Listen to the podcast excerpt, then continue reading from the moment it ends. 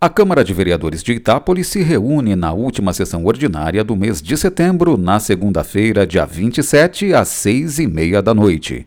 Dois projetos de lei de autoria do prefeito compõem a pauta. O primeiro autoriza a doação em definitivo da escritura da área de 25 mil metros quadrados da antiga Faíta para a empresa Itaipu Transformadores. A prefeitura avaliou a área em 2 milhões e 800 mil reais. A antiga Faíta já foi doada em caráter precário à mesma empresa em fevereiro de 2019.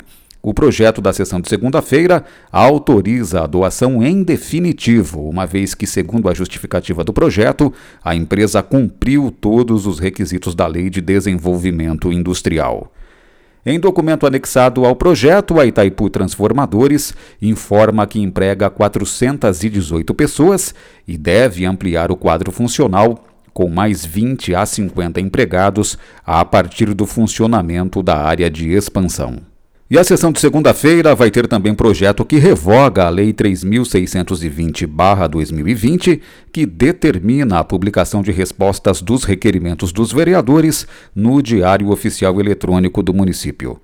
Na justificativa da revogação, o prefeito pontua que a tramitação dos requerimentos se dá de forma eletrônica pelo sistema OneDoc e que as respostas já ficam disponíveis no site da Câmara Municipal.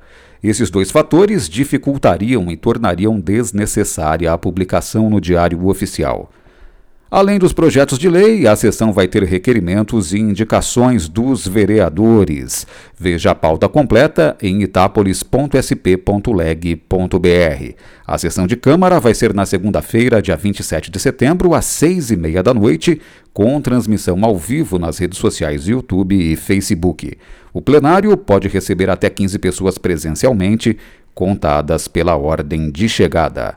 Flávio Moraes, Jornalismo, Câmara Municipal de Itápolis.